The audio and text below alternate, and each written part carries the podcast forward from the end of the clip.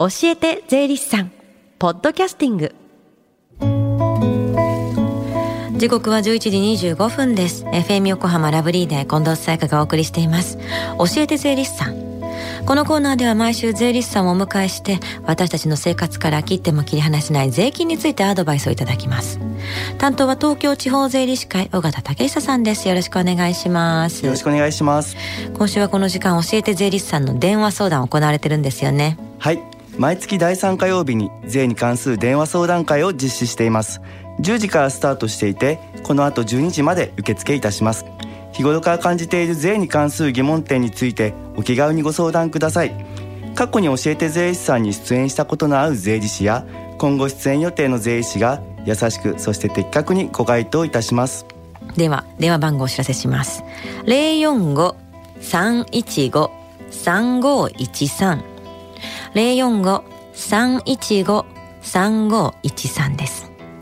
さあ先週は中小企業企業の事業承継という話でしたが今日はどんなお話でしょうか？はい。サラリーマンの副業にかかる確定申告についてお話しさせていただきます。副業は増えてきてますもんね。はい。政府の後押しや先進的な取り組みをする企業の影響もあり副業を希望する人の割合は年々増加しているようですね。そんな副業についてどんな場合に確定申告が必要になりますか？給与以外の副業による所得が20万円を超える方は確定申告が必要です。副業による所得ってことですけども所得と収入はイコールですか？とてもいい質問ですね、うん、例えばクラウドソーシングシェアリングエコノミーやネットオークションフリマ動画配信の場合などは収入から経費を差し引いた金額が所得となります、うん、ちなみに所得を計算する際の経費としてどのようなものが認められますか？副業に関して支出した金額が経費として認められます、うん、例えば取引先へ移動するための交通費。副業で使用するパソコン代。副業で使用するスマホ代なのです。スマホってあの副業とプライベートで使用してるっていう場合はどうなるんですか？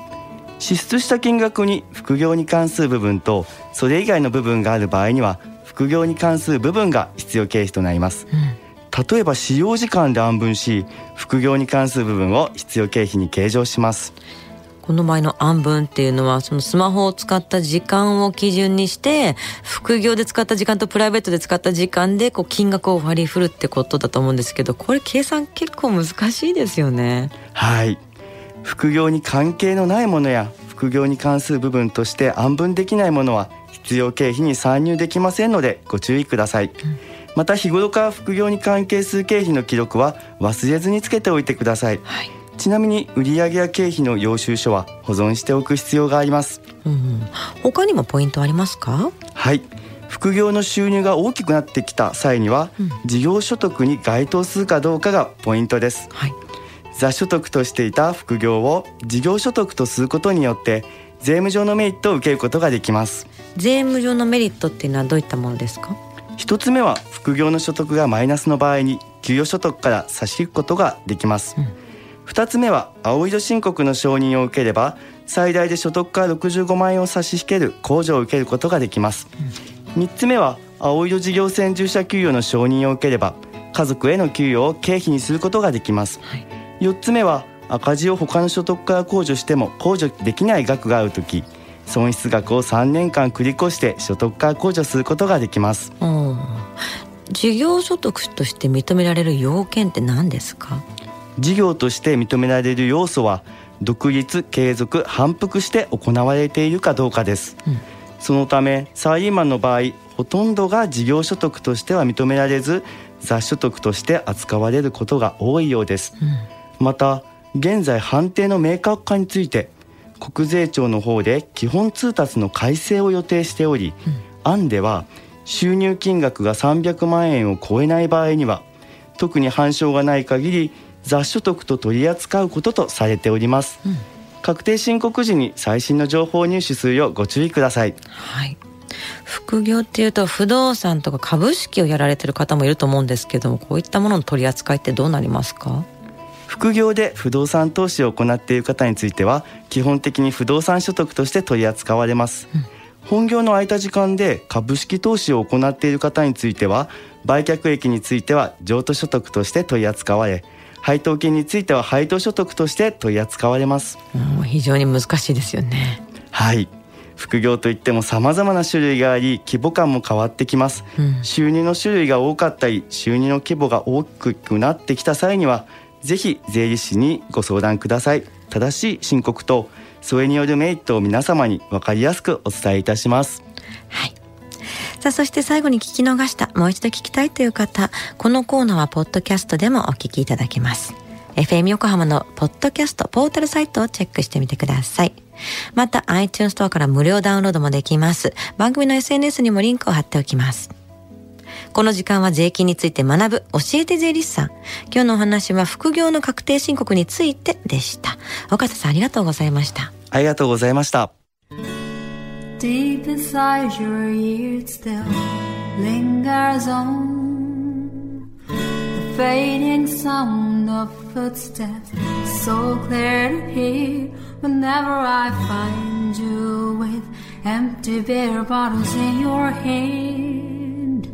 I see someone four years old staring back at me. Once you told me you don't know who you are, there are pieces of you lost somewhere along the way. You've been searching hopelessly in a wrong place. Cause they have always been with you the very start. So many years you haven't been yourself.